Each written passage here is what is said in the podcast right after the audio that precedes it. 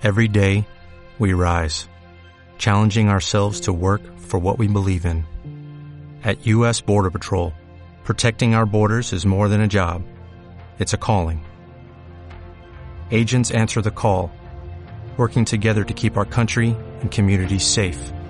If you are ready for a new mission, join U.S. Border Patrol and go beyond. Learn more at cbp.gov/careers. Hablando plata, subiendo el cielo, de pirata, cuando de burla, Hablando en plata. Chus Rodríguez. las sueltas que da la vida y reírse a la tristeza,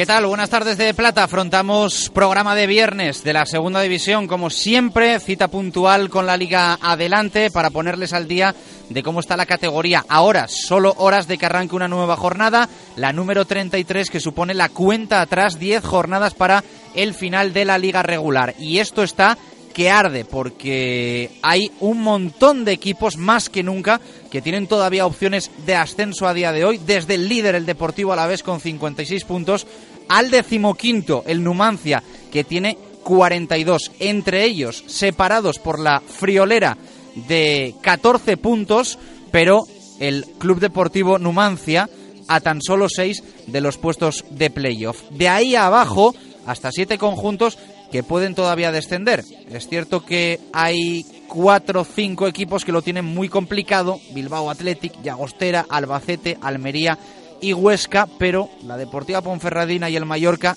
todavía van a tener que sumar mucho para estar tranquilos hasta final de temporada. Así que todo, absolutamente todo lo repasamos hasta las 8 aquí en Hablando en Plata, Segunda División en Radio Marca.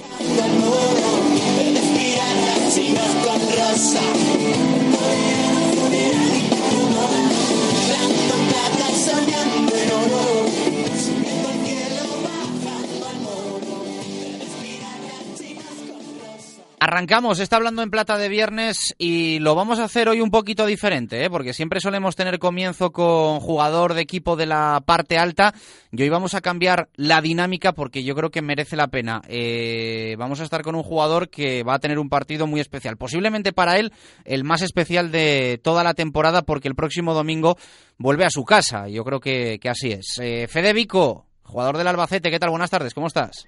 Buenas tardes, muy bien. Es así, ¿no? Me imagino que para ti es un día señalado con, con rojo en el calendario. Sí, bueno, yo esperaba este partido con, con muchas ganas. Es un partido más, ¿no? Se dan tres puntos, pero tiene ese plus de, de emoción porque vuelvo a casa y es la primera vez como visitante. ¿Qué supone para ti el, el Córdoba y Córdoba? Pues supone, pues, no sé, un reto, ¿no? Porque porque es una oportunidad no más de, yo qué sé, de salirse del pozo y también, pues, yo qué sé, el corazón dividido no, porque soy un profesional y tengo que buscar eh, mi bien. Yo le he hecho lo mejor al Córdoba, pero no en este partido. Ujú. Eh, me imagino que allí también te quedó en tu última etapa alguna cuenta pendiente, ¿no? Porque no fue, no fue la mejor temporada.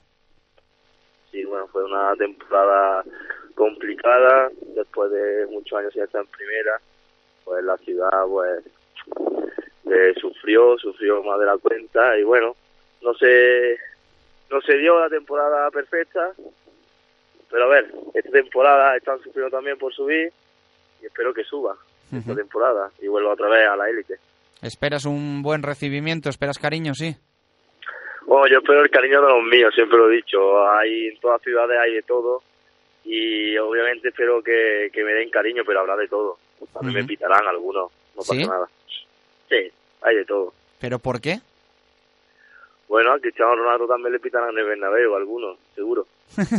¿No? Buena respuesta, de todo. buena respuesta, buena respuesta has dado, claro que sí. Bueno, ¿qué tal por Albacete desde tu llegada? Porque, bueno, el equipo está ahí peleando, ¿no? Peleando por, por salir, cambio de entrenador después de muchísimo tiempo. Esto te ha pillado a ti un poco todo entre medias, ¿no? Sí, claro, yo llegué y no, es que después de estar aquí tres semanas, un mes, echaron a, a Luis César y ahora está César. Tanto con Luis César a muerte con el entrenador, todo el vestuario y ahora con César también. Estoy contento con ambos entrenadores y ahora pues César, no, yo creo que, que el equipo está jugando bien, lo está llevando bien, lo que pasa es que luego los resultados te llegan una vez, te meten un gol, ya eso te cuesta mucho. Eh, lo malo es que se va abriendo brecha, ¿no? Que estáis cayendo, parecía que estaban ahí como en casi en, esa situación de desahuciados Bilbao Athletic y Agostera y aparece ahí el Albacete también, ¿no? Que esto entiendo que tenéis que evitarlo, juegan entre ellos además este fin de semana y es algo que intentaréis evitar, caer ahí a ese grupo de tres y tener que acercaros, ¿no? A los que a los que tienen 33 puntos. Hombre, yo creo que, que nos tenemos que preocupar por lo que hay arriba, siempre tenés que mirar hacia arriba. Eh, estamos cuatro puntos y eso es lo que miramos, no que el, último está a dos puntos, que tiene 27 y nosotros 29. Nosotros miramos a la Almería y miramos Huesca que está a cuatro puntos y cuatro puntos sabemos que son dos partidos, quedan 10, quedan 10 finales, hay enfrentamiento directo y con la dinámica que en resultados, pues mal, la dinámica que estamos llevando, pero luego en juego yo creo que al final eh, va, vamos a salir ganando. Eh, citabas ese cambio Luis César. César futbolísticamente ha sido grande también porque bueno es cierto que Luis César desde siempre incluso en el año del ascenso en segunda división B había tenido un estilo de juego muy definido que había intentado también mantener en, en la liga adelante a veces con más éxito otras veces con con menos pero pero siempre muy característico. No sé si habéis notado mucho cambio. Sí, bueno, Luis César a lo mejor quería un juego más desde, desde atrás, sacar sacar el balón jugado, ¿no? Con central abierto. Y, y César tampoco es tan diferente. Creo que lo que hace un poco más hincapié es la estrategia y lo que nos dice es eso, que, que nosotros seamos nosotros mismos y luego defensivamente bien posicionados y tácticamente también. Eh, a nivel personal, ¿qué tal? Eh, porque, bueno, llevabas tiempo sin jugar, ¿no? Sí, bueno, es una pregunta que me hace todo el mundo. Llevaba, bueno, yo terminé la liga el año pasado en mayo contra el Eibar, allí. Y luego regresé al Anderlecht y allí pues no, no, no me salieron las bueno, no me salieron las cosas, no, que no me dieron la oportunidad y me he tirado por eso desde mayo hasta febrero sin competir. Y eso pues te pasa factura, tanto en físico como, como mental, pero bueno, más físico que mental. Esto cada uno es como se lo tome. Yo me lo tomé pues, como un profesional y nada, y coger la forma y ahora creo que, que estoy en un nivel ascendente físicamente y creo que todavía tengo que coger más físico y tener más sensaciones positivas y poquito a poco estoy mejor, me siento bastante bien.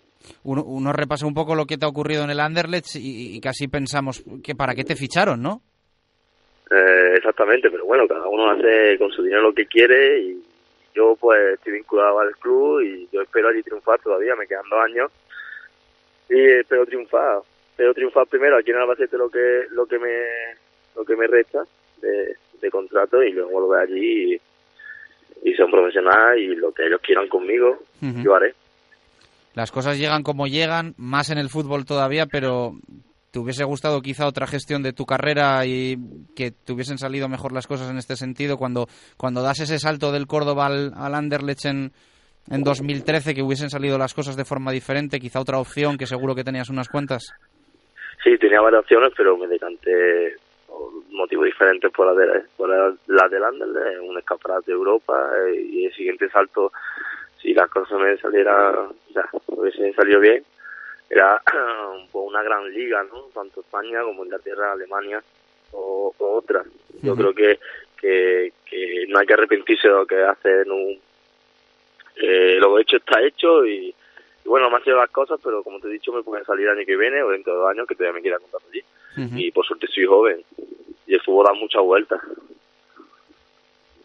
Te quería preguntar, hablabas antes un poquito también, ¿cómo estás viendo al Córdoba en esta temporada? Porque está siendo un poco rara, ¿no? Irregular, con esos resultados en el Arcángel, que intent- entiendo vais a vosotros también intentar hacer un poco de herida en ese sentido, pero temporada rara, ¿no? Sí, muy rara, eh, atípica, porque sacar más puntos fuera de casa que dentro, pocos equipos lo han hecho. O sea, que que no es lo normal. Si tú eres fuerte en casa y sacas de vez en cuando puntos fuera, pues estás arriba. Y ellos están arriba porque están sacando casi todos fuera de casa. Y en casa, más o menos, ganan un partido o ganan dos, pues a lo mejor estarían ahí arriba. De los últimos cinco partidos que han perdido en casa, a lo mejor ganan dos y están arriba, están primero. Clasificación de segunda ahora mismo. eh, Bilbao Athletic 27 puntos, Llagostera 28, vosotros 29, Almería 33, Huesca 33 y ya la Ponfe y el Mallorca con 38.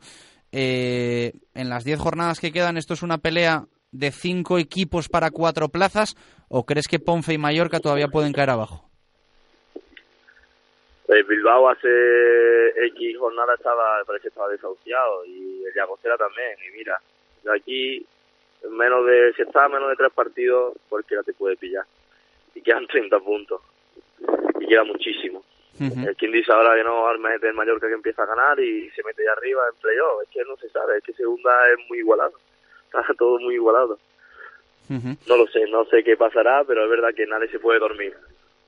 Ya sé que vas- vais a estar más pendientes, ¿no? Tú lo decías del Almería Alcorcón o del partido del Huesca que recibe al Nastic. Son ambos partidos complicados para vuestros rivales. Pero ¿qué preferirías en lo de Palamos, en el Llagostera Bilbao Athletic? Bueno, lo primero tengo que decir que yo me preocupo de mi partido y tenemos que ganar nuestro partido, porque si no, si no ganamos, si no hacemos nuestra tarea, los demás ya no hay, no hay nada que mirar. Y en el Llagostera Bilbao, pues un empate, ¿no? Un empate tampoco. Te quería preguntar también por la parte alta, ¿cómo, cómo la ves? Eh, que tú has estado también en esa situación de, de verte arriba con, Sí. con el Córdoba, a la vez líder, ha superado ese bache de resultados que fue bastante importante, pero se ha repuesto con dos victorias consecutivas.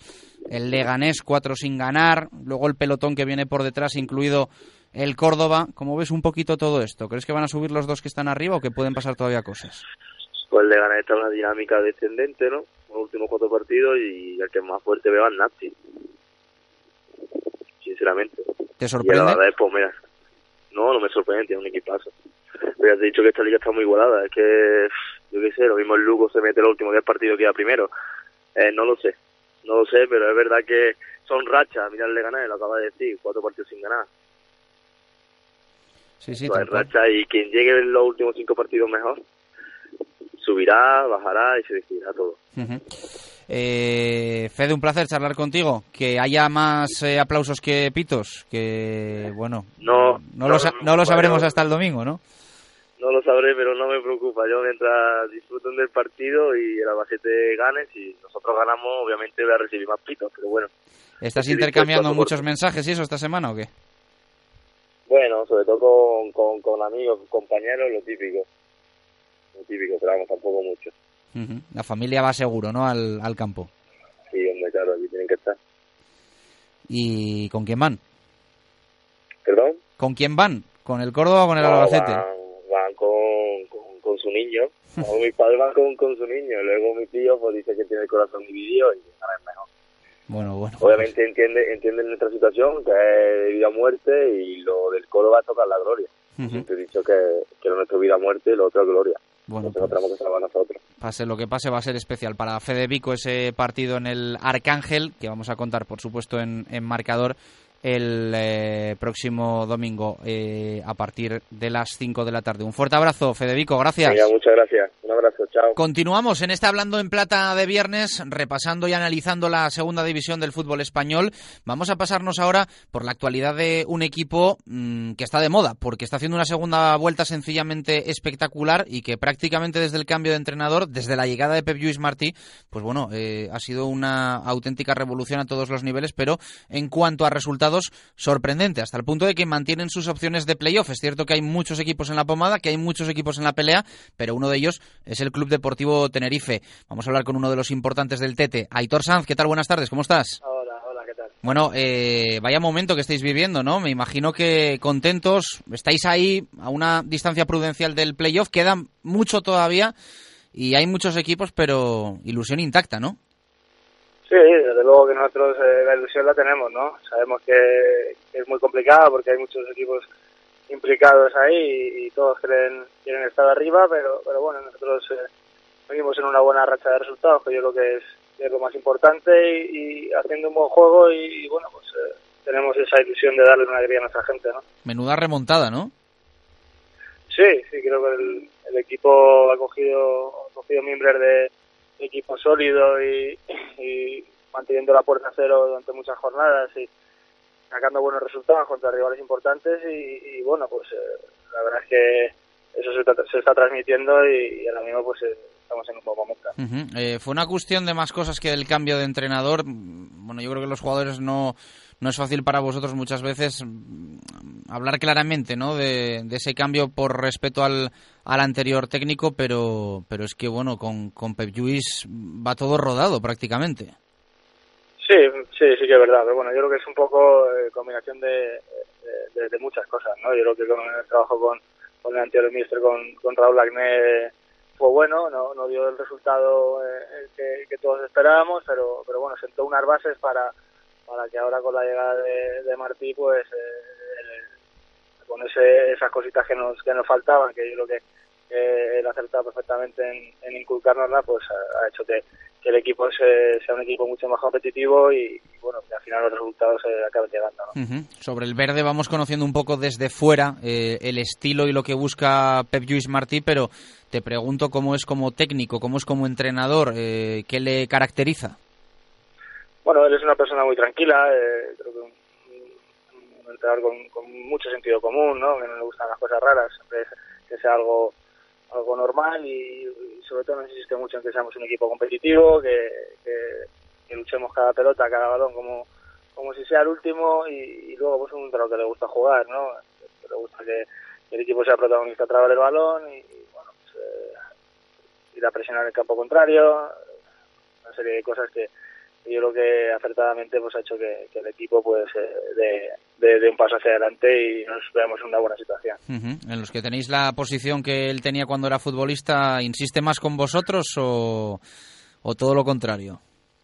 No, no, yo creo que es un poco con todo, ¿no? Sí que es verdad que él tiene más experiencia en, en esa posición y para nosotros eh, eso es un tesoro, ¿no? Porque, bueno, un jugador que, que ha disputado tantos partidos en, en, en primera división y a, y a ese nivel que lo ha hecho él, pues pues sí que te da muchos consejos que, que te son muy válidos, ¿no? Pero, pero bueno, eh, no solo con nosotros, ¿no? Yo creo que él tiene tiene mucho fútbol en, en su cabeza y, y nos lo transmite a todos eh, por igual, ¿no? Es de sumarse mucho a partidillos y eso, se mete mucho ahí, ¿tiene, tiene el mono o no? Sí, se, se nota que le gusta, porque cada vez que, que hace falta uno, él está encantado de meterse y bueno, pues... eh, O sea, todavía que está tiene- deseando que falte ahí alguien pa- para pa sumarse, ¿no? Sí que, sí, que, sí que le gusta, se le nota que él es, él, él es todavía futbolista, ¿no? Aunque esté ejerciendo otras labores y, y, bueno, nosotros encantados, la verdad, de que él se meta, ¿no? Porque eh, tiene, tiene mucha calidad, de, de, de cosas del juego que, que si tú te fijas en él, pues eh, son cosas que, que puedes aprender y, bueno, pues la verdad es que es maravilloso para nosotros. ¿Qué supone para vosotros jugar en, en Mendizorroza, en el campo del líder? No sé si es la auténtica prueba de fuego para, para el Tenerife de la segunda vuelta. Bueno, pues para nosotros es eh, una oportunidad, ¿no? Un- la oportunidad de jugar en un, en un campo muy bonito, con un ambiente que seguramente haya espectacular, ante un, un gran rival que, está en un, en un buen momento también y, bueno, es una buena piedra de toque para ver eh, realmente eh, nuestras posibilidades de cara de cara a, a meternos ahí arriba, ¿no? Yo creo que eh, se va a ver un partido muy eh, muy bonito y, y, bueno, pues eh, esperemos que, que caiga de nuestro lado. ¿Tenéis la sensación de que viajáis a Vitoria en un mal momento? Que el Alavés ahora ha vuelto a recobrar esa, esa fortaleza que le ha hecho ser líder durante gran parte del campeonato. ¿Es mal momento para ir a, para ir a Mendizorroza? No, para nada, para nada. Yo creo que, que para ir a un campo como dice en casa nunca, nunca es mal momento, ¿no? Eh, se- puede ser que, que ahora el, el Alavés esté en una mejor posición, pero nosotros nos fijamos un poco más en nosotros, ¿no? Yo creo que, nosotros estamos en un gran momento, que el, que el equipo está haciendo buenos partidos y, y creo que lo importante es que nosotros estemos bien más allá del, del rival. Bueno, a nivel personal estás muy bien en el Tenerife, ¿no? Has, has cumplido ya incluso los, los 100 partidos con, con el Tete. Sí, sí, sí. Ya son, son tres temporadas las que llevo aquí, 100 partidos eh, con, con este club y nada, un orgullo para mí, ¿no? Eh, haber disputado tantos partidos con, con esta camiseta, representando a esta entidad que, que tan importante es a nivel nacional y, y bueno, pues la verdad es que encantado y espero que sea mucho más. Eres futbolista de estabilidad porque estuviste un montón de años también en Oviedo. Sí, sí, también pasé tres años allí, eh, momentos muy duros, pero también momentos muy buenos y, y bueno, pues eh, uno intenta eh, adaptarse al, sitio donde va, eh, ser comprometida, que bueno, que esa es mi, manera de ser y, nada, la verdad es que contento de haber pasado por ahí. Sigues de reojo al, al, Oviedo, que bueno, pues ha, ha, vivido también su, su bajón con toda esa crisis, el cambio de técnico. Eh, y ahora con, con Generelo, pues bueno, un poco volviendo a lo que a lo que había sido durante la primera vuelta.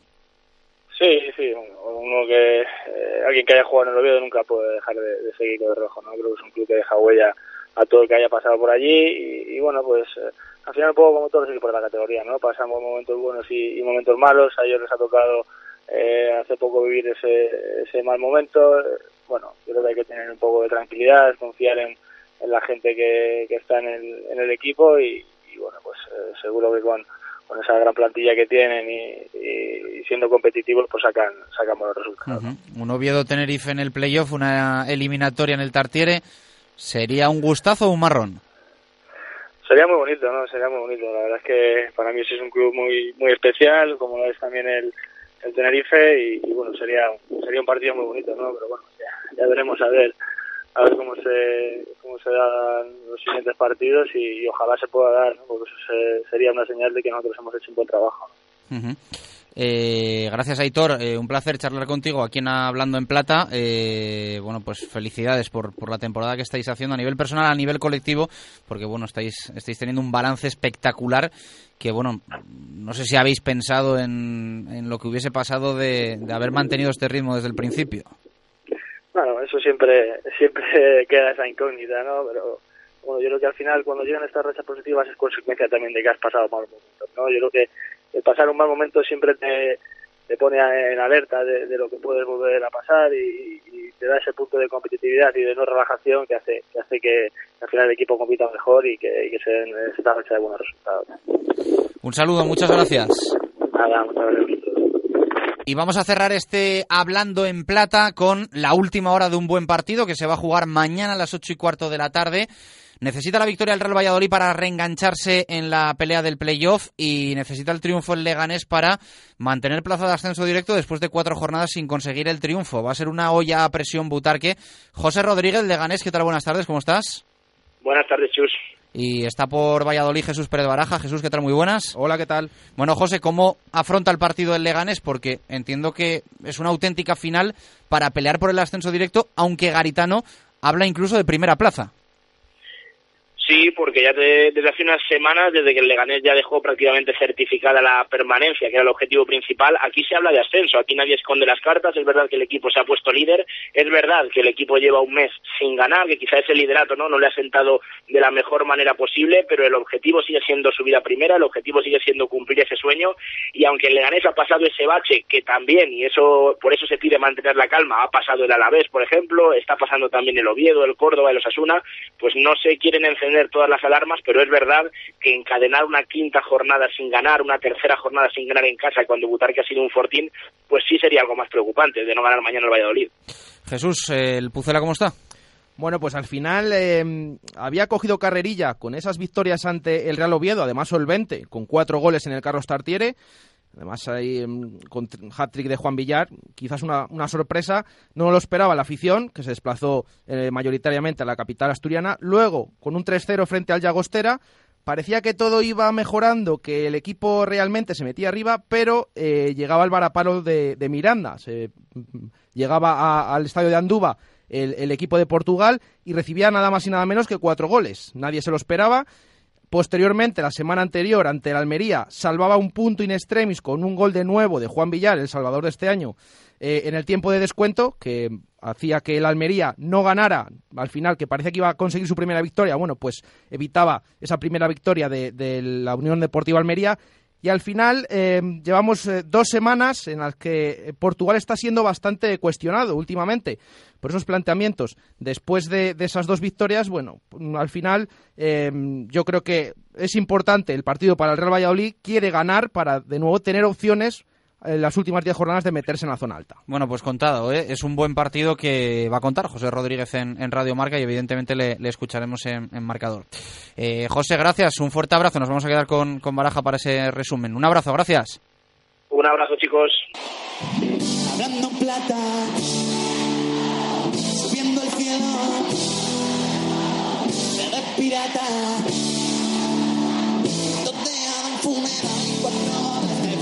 Así que lo dicho, repaso de los 11 partidos que se van a disputar en esta jornada número 33 ya de la segunda división de la Liga Adelante. Empezamos por lo de Palamos, mañana 6 de la tarde, Llagostera, Bilbao Athletic, repaso con Jesús Pérez Baraja. Los catalanes llevan dos victorias consecutivas en casa y tienen la baja de Emilio Sánchez, Jordi López y David Querol los cachorros acumulan dos victorias seguidas y no podrán contar con Saborit y Undabarrena. También a las 6, Anduba, Mirandés, Deportiva Ponferradina. Los rojillos cuentan con la baja de Néstor Salinas, Raúl Fernández y Javi Cantero. Los bercianos suman cinco meses sin vencer a domicilio y pierden a Andy, Dani Suárez, Aguza y Berrocal. Mismo día, misma hora, Almería, Alcorcón en los juegos. Los andaluces llevan siete partidos sin perder y presentan las bajas de Jonathan Zongo, Morcillo y Lolo Reyes. Los alfareros acumulan tres meses sin ganar fuera de casa y no podrán contar con Dani Benítez y Razvan. El último del sábado a las 6 es el de Lansocarro, Lugo Girona. Los gallegos tienen las bajas de Decoz, Igor Martínez y los de Pablo Machín pierden al lesionado Adai Benítez. Sábado 8 y cuarto de la tarde en Butarque, Leganés, Real Valladolid. Los pepineros suman cuatro jornadas sin conocer la victoria y cuentan con las bajas de Alberto Martín, Albizua y Rubén Peña.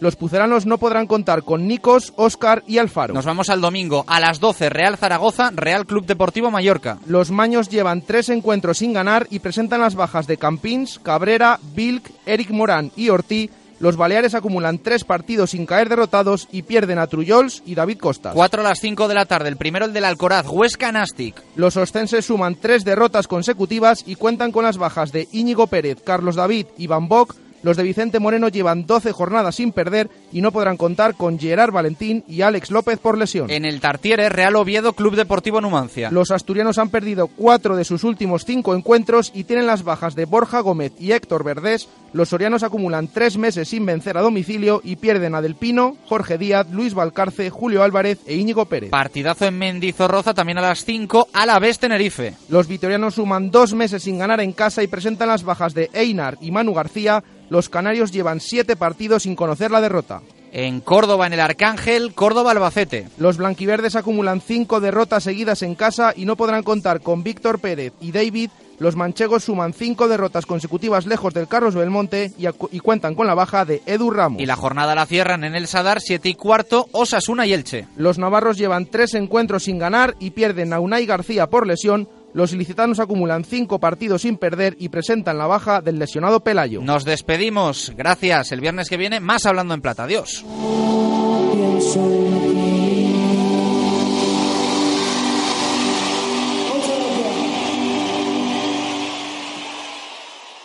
Reducing the amount of waste in your workplace will have a positive impact on our environment and can save your business money. It's also the law in Montgomery County. Make it your business to recycle right. Learn more at montgomerycountymd.gov slash recycle right or call 311.